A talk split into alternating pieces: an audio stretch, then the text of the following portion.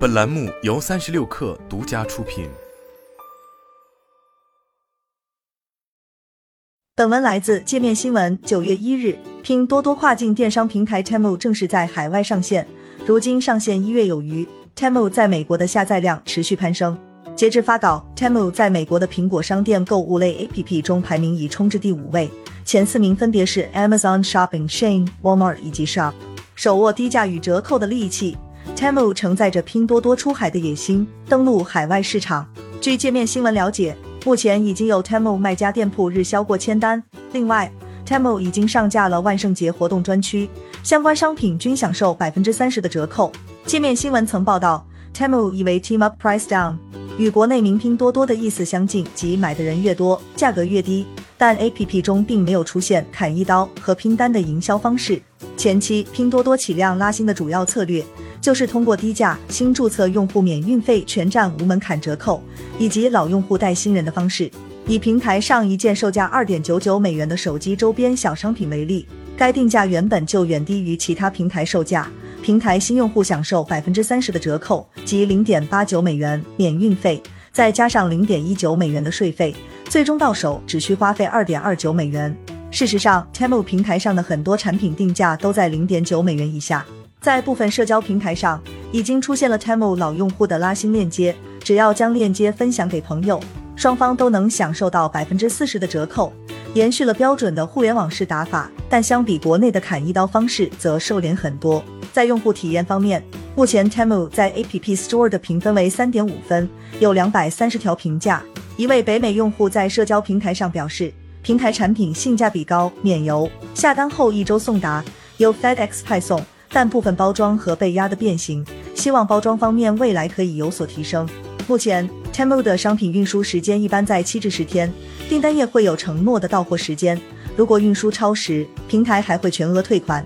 超时送到的商品，用户可免费保留。比如，一位消费者表示，他在九月二十三日下单，平台承诺九月三十日到货，但十月一日未收到货，随即收到了平台的全额退款，商品最终也免费收到。在 Temu 的卖家中心后台，只有商品管理、订单管理、销售管理、开发管理、结算管理和系统管理这六个操作栏，相对比较简单，但产品类目会划分的比较细。Temu 的商业模式为卖家供货。不需运营以及定价，把货发到大仓后，具体到销售、出货、仓储运输均由平台承担。因此，卖家就相当于是拼多多 Temu 的供应链，只要提供具有性价比的货品即可。对于这种招商方式，行业人士认为，没有优势的卖家终会被淘汰，更有竞争力的工厂和供应链会被自然筛选出来，且并不一定适合中小卖家入驻。根据界面新闻看到的招商话术，同类目里。Temu 小二会强调优先选择成本低的商品，